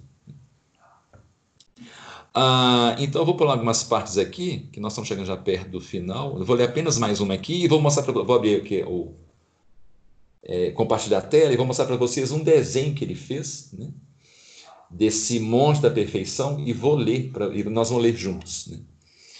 É, para que possamos, né, isso aqui foi um texto que eu até coloquei em negrito, para que possamos compreender a singularidade da trajetória mística na obra né, de São João da Cruz, né, é, temos um esquema dele, né, que é dos seus escritos. Nesses escritos, gente, então, então deixo bem anotado aí, depois vocês podem rever na, na gravação, né? É, nós temos o que lá nesse desenho? Tá assim, escritos breves, poesias. É, então lá está resumido. Esses escritos breves são o Pastorinho, né? Sei Bem Que é a Fonte, Romances Trinitários e cristológicos. Então, se vocês querem fazer um roteiro de leitura de São João da Cruz, vocês têm que começar primeiro pelas poesias. O Pastorinho, Sei Bem Que é a Fonte, Romances Trinitários e Cristológicos e A Beira das Torrentes. Depois disso, vocês leiam as suas glossas, né? que é Entrei onde não soube, Vivo sem viver em mim, Vivo sem viver em mim. Lembra muito Santa Teresa. Após um amoroso lance, sem arrimo e com arrimo, por toda a formosura. E por fim ler a prosa. É, não vou citar aqui não, aqui os nomes, nós não vamos demorar muito, né? A prosa e depois, por fim, que vocês leiam as obras maiores. As obras maiores eu posso citar, né? Quais são as obras maiores de São João da Cruz? subida do Monte Carmelo, noite escura, cântico espiritual e chama viva de amor. A gente não se pode ler esses quatro, essas quatro obras sem antes não ter passado por esse roteiro que eu mencionei. Se vocês forem de cara em, em Subida do Monte, Monte Carmelo, Noite Escura, Canto Espiritual e Chama Viva de Amor, vocês vão pirar. É, Estou falando sério, vão pirar. Porque é, é o que eu falei, sabe? A gente consegue ler São Tomás e Santo Agostinho porque fala dos problemas da época. Não fala de problemas é, é, é nosso. Agora, o São João da Cruz não, gente. Ele futuca em feridas que a gente não queria tocar. E ele futuca. Vai lá e mete o dedo. São João da Cruz. De forma que incomoda. Assim como Santa Teresa d'Ávila. Por isso que eu mencionei que ela não é palatável. Santa Teresa d'Ávila, por causa disso. É muito mais fácil é, ler Vida de Santos, né, que não tiverem esse trabalho, né, até mesmo renascentistas, né, como Cura das, né, que é uma vida mais simples, né, é outro, é outra santidade, é outra história, não tem nada a ver. Né. É eu mencionei, em termos de manifestação de um sentimento barroco, de tudo que nós já lemos, é Santa Teresa d'Ávila e São João da Cruz. Deus os mandou, não foi à toa. É, então vocês façam esse, esse, roteiro. Agora eu vou compartilhar aqui com vocês o desenho, vou fazer um comentário né, do desenho. Acabou que eu acabei falando mais, muito mais, né, de... Ué, cadê? Ah, tá aqui. É engraçado, eu fechei? Não, né? Ué, que estranho. Só um minutinho, gente. Posso ter fechado, não. Vou ficar muito erradinho se eu tiver fechado. Uhum. Não, é para estar tá aqui. Deixa eu ver aqui. Minutinho, gente. Ah, tá aqui. Opa, que susto. Aham. Deixa eu voltar aqui.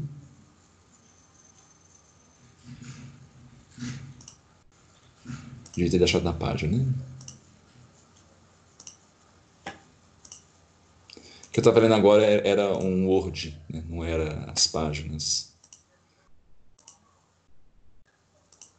Paciência, viu, gente? Só um minutinho. Desculpa aí. Aqui, se encontrei. Página 52. Queria mostrar isso aqui para você. Esquema. Aqui, encontrei. Vou compartilhar a tela agora, gente. Só um minutinho. Uhum. Compartilhar a tela. E eu vou fazer uns comentários junto com a leitura. Para a gente fechar a aula de hoje, né? para não segurar muito vocês. essas aulas estão voando ultimamente, gente, é porque o assunto realmente é, é, é, é muito interessante. Né? Até, até eu, eu, gosto muito. Fala de nós, né? Aqui, gente, vocês estão vendo já? Aqui nós temos é, é um facsímile é, da obra de São João da Cruz. Facsímile, né, você sabe o que é? Né? É uma reprodução, né? é uma espécie de xerox, assim dizer, da, do próprio texto da pessoa. Né? Então, aqui é exatamente como são um desenho de São João da Cruz. Né? Aqui vem né, Monte Carmelo, tem esses desenhozinhos aqui que não dá para entender agora. Né? Aqui é uma descrição dele, gente, em forma de desenho, que tinha dificuldade de expressar o que, que era esse caminho de santidade que ele tinha, que ele tinha desenvolvido né, lá, é, em desenho. Então ele faz um desenho, faz um esboço disso. E, inclusive, ele faz depois, uma, aqui, ele volta a fazer de novo um desenho mais elaborado. Né? Ele faz muito mais elaborado aqui. Aqui com montanhas, com rios, né? ele mostra como é que é esse processo. E Começando por aqui, gente, que é um desenho mais elaborado, né? Deixa eu aumentar um pouquinho para vocês. Aqui vocês estão vendo né, que a parte do fundo e a parte de cima parece que são espelhadas. Que é algo mais barroco do que isso. É um espelhamento, em cima e embaixo né, estão espelhados né, desse caminho da santidade. Né? É, então, esse aqui é o desenho. Né? Eu posso até enviar para vocês, eu vou enviar para vocês desenho aqui. É, para vocês verem com mais cuidado. Agora aqui está o desenho original dele, né, que ele fez lá na... Esse aqui primeiro, gente, ele fez quando estava preso. Tava lá. E olha só o trabalho dele, hein? Tava lá só, foi um dia que sofreu. Gente, vocês imaginam, toda sexta-feira vocês ganharam 80 chibatadas. Isso depois de comer só pão com sardinha. Né? Fiquei pensando o que ele passou, falar, viu? Isso durante meses, imagina. Chegou hora que ele falou assim: não aguento mais, vou fugir, vou morrer. ele fugiu. É até engraçado a gente usar a palavra fugir para santo, né? Assim, ele, ó, chega, não aguento mais não, teceu na corda, é, cascou fora, não quis nem saber.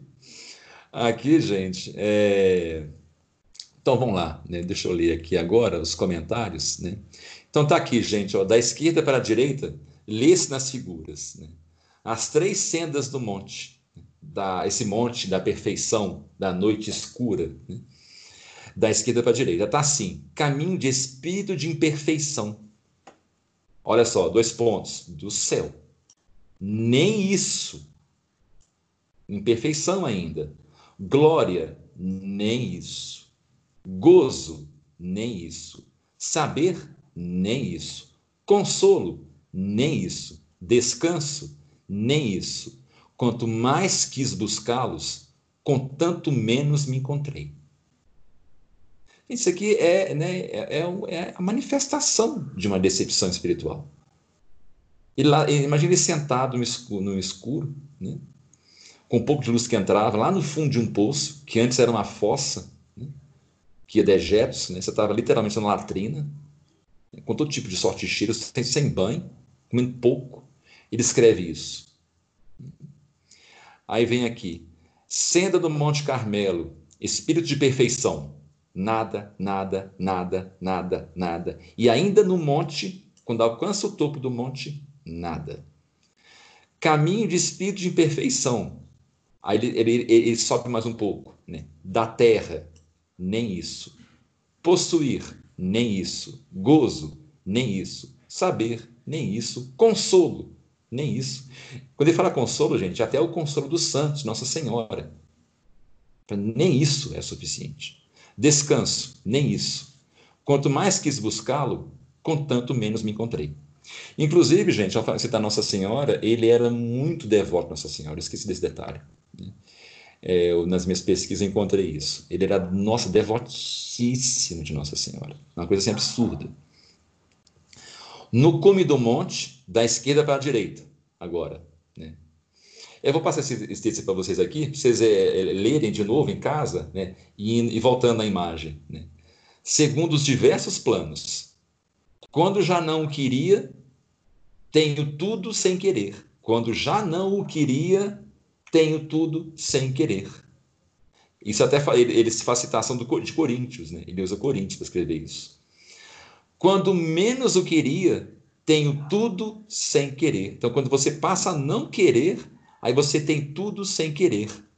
Paz, o que, que ele obtém? Paz, gozo, alegria, deleite, sabedoria, justiça, fortaleza, caridade e piedade.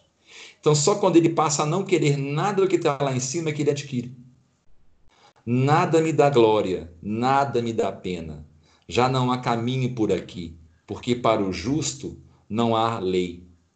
Ele é lei para si mesmo. Aqui ele cita novamente um trecho bíblico, né? Timóteo e Romanos. Eu vos introduzi na terra de Carmelo, para que come, comesseis o seu fruto e o melhor dela. Uma outra citação. Né? Só mora neste monte honra e glória de Deus. Então, no monte só tem isso: honra e glória de Deus. Modo para vir ao tudo, para vir ao que não sabes, hás de ir por onde não sabes. para vir ao que não sabes, hás de ir por onde não sabes. Olha o jogo barroco, ó. Para vir ao que não gostas, hás de ir por onde não gostas. Para vir ao que não possuís, hás de ir por onde não possuís. Para vir ao que não és, hás de ir por onde não és. Modo de obter, isso é ouvir, né? Modo de obter o tudo. Para vir a saber tudo, não queirás saber algo em nada. Para vir saborear tudo, não quereis saborear algo em nada. Para vir a possuir tudo, não queirais possuir algo em nada.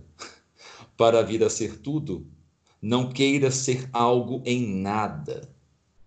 Então você não pode nem desejar ser alguma coisa no nada. Nem o próprio nada tem que ser desejado. Gente, imagina as experiências místicas que esse homem viveu. Depois de todas as angústias que ele viveu. De, isso, né, essa trajetória dele, gente começou na adolescência. Né, por volta dos seus, se não estou enganado aqui, os seus 14 anos de idade, mais ou menos que ele passou a perambular. Que foi perambulando, perambulando, angustiado, sempre angustiado. Modo para não impedir o tudo. Quanto, quando reparas em algo, deixas de lançar-te ao tudo. Então, se você reparou em alguma coisa, você já não se lançou ao tudo. Porque para vir de todo ao tudo, há de deixar de todo a tudo. Gente, isso é extremamente barroco esse jogo de palavras. E quando venhas de todo a ter, hás de tê-lo sem nada querer. E quando venhas de todo a ter, então se você tem ele, né? Hás de tê-lo sem nada querer. Porque se queres ter algo em tudo, se você quer ter algo em tudo, não tens puro em Deus o teu tesouro. Então, se você passou a querer alguma coisa no tudo que é Deus, né, esse tudo aqui é Deus. Então você já não tem puro o Deus, o tesouro de Deus. Já não tem mais. Por isso que é bom ler. Isso aqui, gente, já é, é essa, essa, esse desenho, essas partes aqui, tá na, na Noite Escura, que é aquela obra que eu falei que vocês têm que ler por último. Vocês estão percebendo aqui. Fora as reflexões que ele vai fazendo da alma. Coisas que vai jogando na cara. Então, isso aqui, gente. É... Vou ler só essa parte aqui, vocês leiam o resto em casa, não vou tomar muito tempo fazendo, porque eu já passei muito tempo. Senda estreita da perfeição. Né? Estreito é o caminho que conduz à vida. Bens do céu, glória, nem isso. Segurança, nem isso. Gozo, nem isso. Consolo, nem isso. Saber, nem isso. Nada, nada, nada. Bens da terra, gosto, também não. Liberdade, também não. Honra também não. Ciência também não. Descanso também não. Tanto mais algo serás, quanto menos quiser ser. Caminho do espírito errado, qual que é? Quanto mais o procurava, com tanto menos me achei. Esse ou, gente, é Deus. Quanto mais o procurava, com tanto menos me achei. Bens da terra, não pude subir ao monte por enveredar por caminho errado. Então, gente, né? Isso aqui é, é concluindo na nossa conversa, né? e meio que concluindo de forma barroca, né? repetindo o que eu falei no início. Então aqui nós temos né, um santo que, se a gente juntar né, com as leituras que nós fizemos dos quadros dos artistas da, da aula passada, nós temos aqui então a inserção do homem né, é, num aspecto teológico.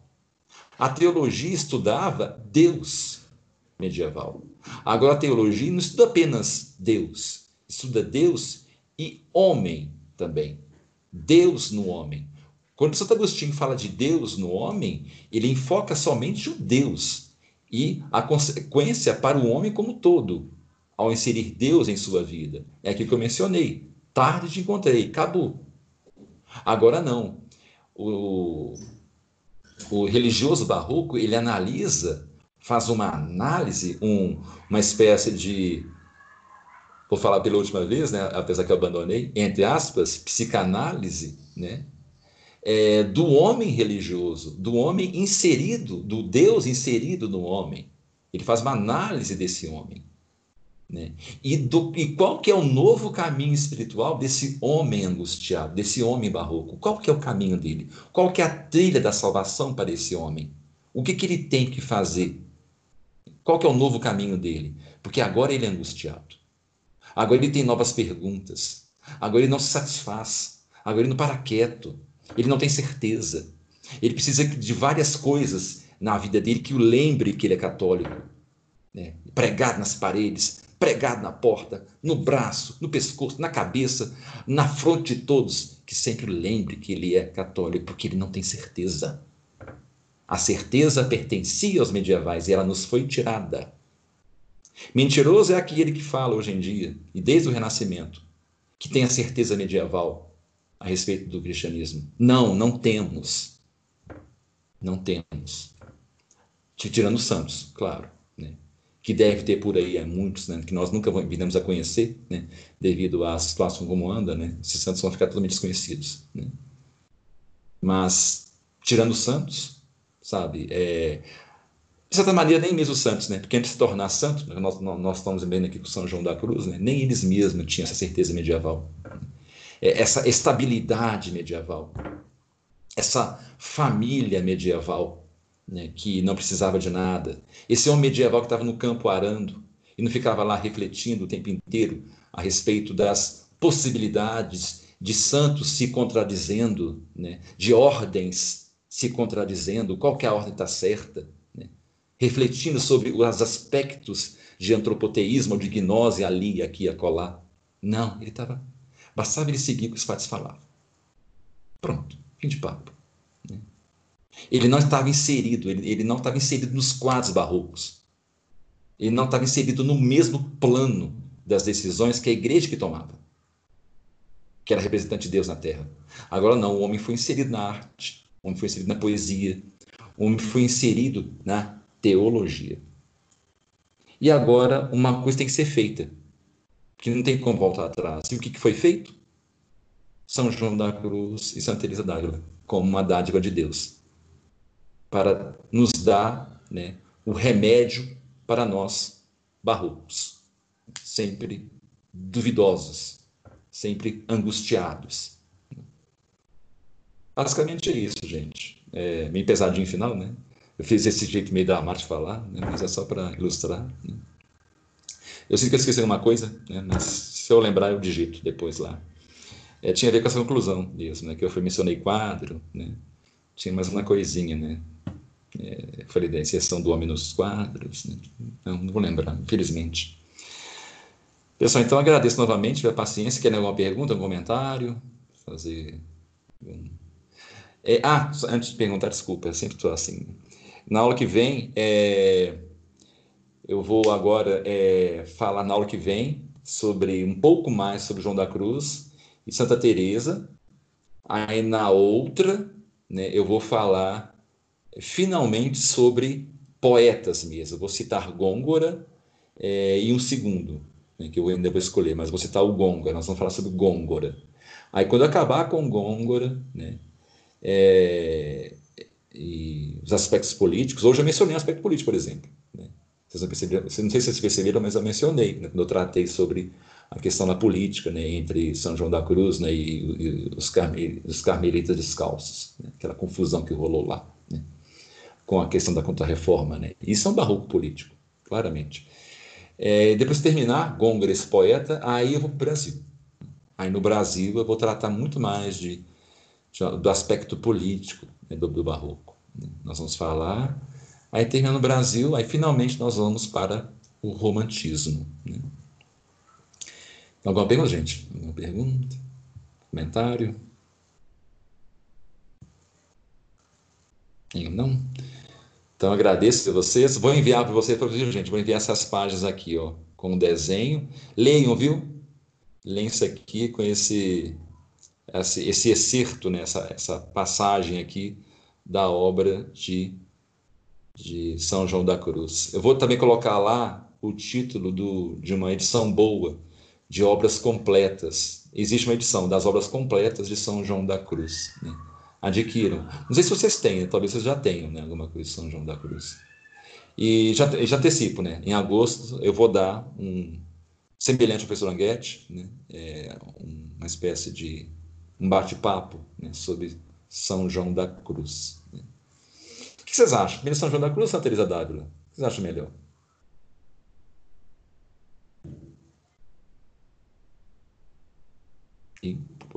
Eu, eu lembro é, do padre Paulo Sandes falando, é, Eduardo, que é, quando ele dava direção espiritual, é, São João da Cruz, Santa Teresa d'Ávila, mas principalmente São João da Cruz era um, era um santo que ele não indicava para muita gente, não.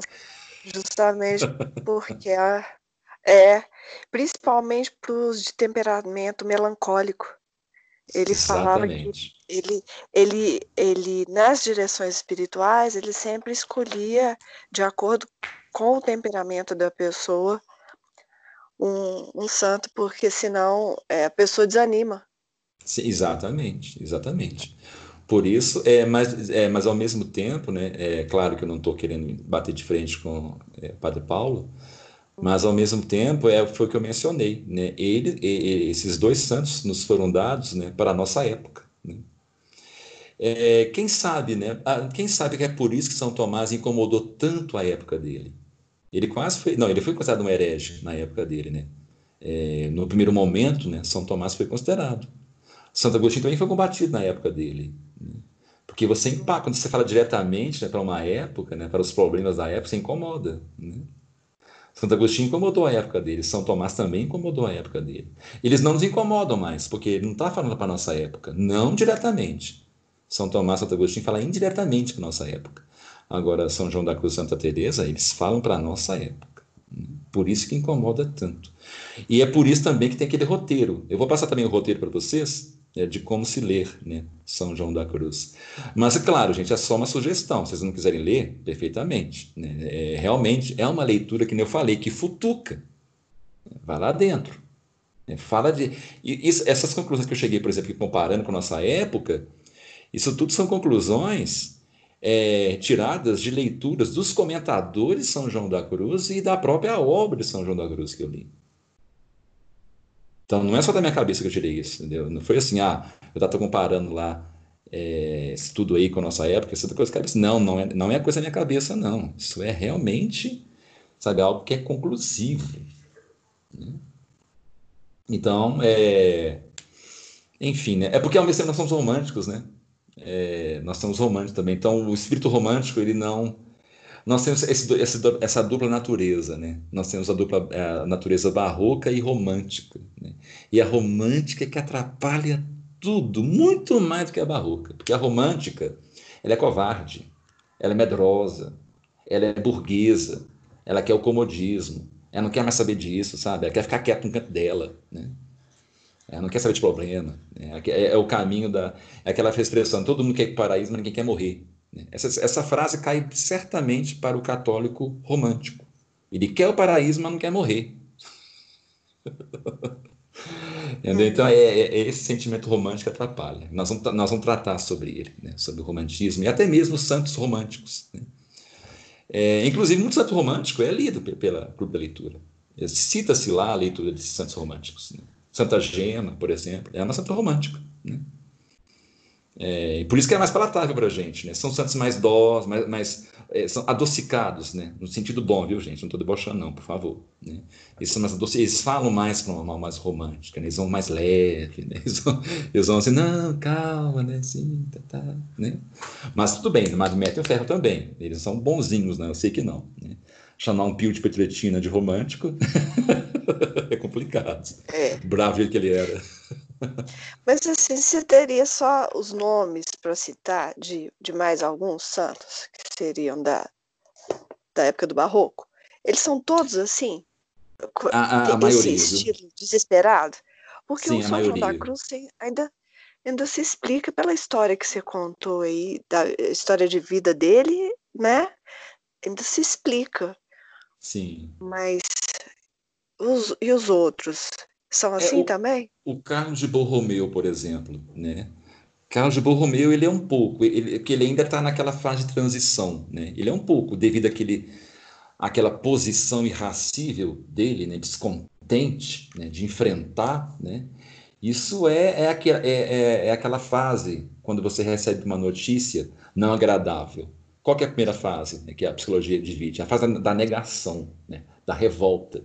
Né? Então, esse primeiro momento da revolta né, do Barroco é muito representado em São Carlos Borromeu, por exemplo. Né? No, naquele outro que eu sempre esqueço o nome dele, que não se tornou santo, que ele peitava, né? que o Padre Paulo gosta muito dele, que ele chegou a ser mais bravo até do que o Carlos Borromeu. Ele chegou a enfrentar a igreja mesmo da época. Né? Esqueci agora o nome dele. A, Raíssa que sabe o nome dele, ela sempre eu acho que a Giovana também sabe o nome dele. É, eu, eu, lembro, esqueço o nome desse santo. O, o próprio, até o próprio é, São Felipe Neri, né? É, claro que eu não tive tempo de preparar né, algo sobre São Felipe Neri, mas São Felipe Neri ele está mais para uma espécie de aquela fase inicial que nós mencionamos na aula passada do Barroco, que é o que era mais marcada, né, dividida, não esqueci o nome, é, que é antes do Deus do. Meu Deus, como é que chama aqui? Pera lá, vou lembrar. Antes do. Do caravadianismo, né, que é da, da, da questão da, das sombras. Esqueci o nome, a gente falou na aula passada, não, não vou, eu tô, não, não vou lembrar. Que nessa fase primeira do barroco, né? que é uma fase que, lembra que foi na aula passada, que o claro e o escuro ainda é tão bem separados? Lembra disso? Que foi na aula passada? Nessas obras, o claro ainda tem uma divisão muito bem marcada. Né? Então, São Felipe Neri ele pertence a esse momento, por exemplo. Por isso que, em determinados momentos da vida de São Felipe Neri, né, a gente percebe o claro e o escuro na vida dele, é, e na, nas passagens que, que menciona.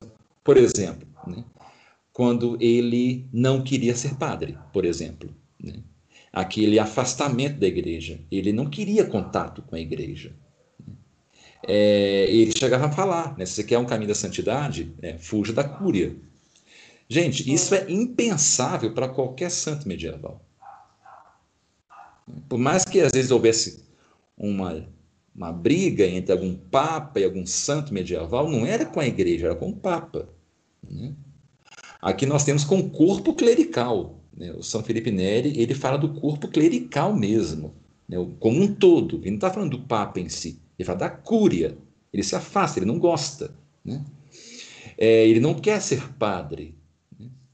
Mas, ao mesmo tempo, é, é, enquanto nós temos uma coisa misturada em São João da Cruz, né, que você não percebe onde começa uma coisa e outra, em São Felipe Neri você percebe o claro e o escuro muito bem separado. É, é, o claro seria o quê? Aquela vida piedosa dele, ele montar né, a, a associação dele, né, tudo que ele fazia. Mas, no entanto, qual que é o escuro? Gente, de um ponto de vista dogmático, a parte escura dele é o afastamento. É não querer se envolver com a cúria. É não querer saber do Papa. Apesar de ir lá conversar com o Papa, ser amigo do Papa, tudo, ele não queria envolvimento. Ele não acreditava mais. Ele era um homem da época dele. Ele não tinha nenhuma crença, sabe, no, é, no que, que o clero decidia. Porque ele sabia muito bem como as coisas estavam. Claro, né, é o que ele mais fala, na verdade, né? sobre a corrupção, o que ele via. Né? Então, é, ele tinha já esse só que ainda não tinha ainda, não era o, o cerne, o ápice do barroco, que já da época de São João da Cruz, da época dos artistas de São João da Cruz, né?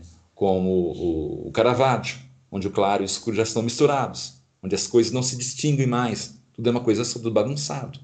Né? Agora São João da Cruz não, né? como ele está no ápice, ele é, né? é. Tirando, vamos dizer assim, tirando algum um santo ou outro que viviam muito afastados de tudo, né? A maioria dos santos da época, gente, é, é, aquela coisa: se você nasce numa época, você é filho dessa época, olhando de um ponto de vista sociocultural. Não interessa se você é santo ou não, você é filho daquela época. Então, por exemplo, São, de Pietro, de Pietro, São Pio de Pietrelcina, né, por exemplo, que lá no começo do século XX, ele pertence ao momento do mal-estar do século. Né? Claro que eu não fiz nenhuma análise dele ainda, mas se eu for analisar lá o que, que ele escreveu, alguma coisa, eu, com certeza eu vou encontrar algo nele que reflete a psicologia né, do, do mal-estar do século. Alguma coisa nele vai ter, com certeza. Mas não desmerecem nada o santo, né, em absolutamente nada. Muito pelo contrário, né, isso só enriquece. É uma prova da misericórdia de Deus, né, que até nesses momentos mais terríveis, né, Deus nos manda nesses né, mensageiros. Né? para que a gente tenha uma esperança. Né? E eles falam a nossa linguagem, né? falam para nós. Né? Eles não têm uma linguagem. É, você imagina o São de Petrina falando para um homem da época de Santo Agostinho. Só de falar isso é uma frase ridícula. Né? E não, ele está falando para nossa época. Né? Não é adaptação moderna, não, por favor, não me interprete assim, não, viu, gente? Eu digo para nossa época, em relação aos anseios religiosos de um homem da nossa época, né? um homem bagunçado. Né? Uma coisa que eu ia passar hoje no Clube da Leitura, acabei não postando, né? Que eu falo é que eu tive uma espécie de epifania, eu tô assim, gente, realmente, né, o mundo que a gente vive, apesar da gente estudar muito antropoteísmo, tudo que nós, é um mundo extremamente sedutor. E negar isso é perigoso. Por mais que a gente fale, ah, não, né? Estou vacinado porque agora estou lendo, né? O é, dominante, libido dominante, né? Porque eu estou lendo todas as. Gente, não. Você está apenas agora, vamos dizer assim, mais precavido. Né? Mais precavido, mas isso não, torna, não torna nenhum de nós imune a nada. Nós somos filhos de nosso tempo. Impossível sair disso. Eu já vi a impressão que a gente fala isso várias vezes. Não tem como. Não tem. Só se você não vivesse nascendo na floresta, tipo a Mala e Kamala, né? aquelas duas crianças lá do começo do século XX, que foram criadas por lobos. Né? Aí sim, né? Elas foram criadas por sociedade de lobos. Elas vivem como lobos. Mas se você nasce numa época, você é filho dela. Enfim, gente, mais algum, algum comentário, uma pergunta? Mas a respeito João da Cruz, eu reforço isso, viu? Assim, ah, é só uma sugestão? Mas vou, ainda assim vou passar o roteiro para vocês, tá bom? De como ler, né? Começando né, de, é, né, de cima para baixo, assim, até chegar nas obras danadas, né? Isso se quiserem, né? Gente, então, fazer a oração, né? Se ninguém tem uma pergunta, comentário. no, passei meia hora, desculpa, gente. Em nome do Pai, do Filho, do Espírito Santo. Amém. Ave Maria, cheia de graça, sendo convosco. Bendita sois vós entre as mulheres. Bendito é o fruto do vosso ventre, Jesus. Santa Maria, Mãe de Deus, rogai por nós, pecadores, agora e na hora de nossa passagem que eu falando passar, gente? Na hora de nossa morte. Amém. Ah, porque hoje eu vi um. Desculpa, gente. Não, é, daqui a pouco eu explico. A hora de nossa morte. Amém. São Felipe Neri, rogai por nós. Nossa Senhora de Fátima, rogai por nós. Do Pai, do Filho e do Espírito Santo. Amém. Hoje eu vi um documentário sobre. É, é mais um. Não sei se é documentário, coisa curtinha sobre o Espiritismo. Né? Aí existe a Nossa Senhora do Espiritismo, gente. Aí eu vi o pessoal rezando. Aí tem uma parte que o negócio me chocou tanto que foi gravado na minha cabeça. Em vez de falar em morte, eles falam passagem, gente. Ah, meu Deus. Na hora da nossa morte, na hora da nossa passagem, amém. Vontade de sair correndo, gritando na hora que eu vi isso. Ficou tão gravado, tão traumatizado que eu lembrei agora. Desculpa aí, gente. Tem que confessar essa, viu? Próxima da confissão minha. Então, desejo a vocês uma boa noite. É... Ô Felipe, é, aqui eu não consegui, é, é muito vídeo lá, é, tá privado, viu? Não consegui entrar em contato, não. Depois, se você puder lá desbloquear.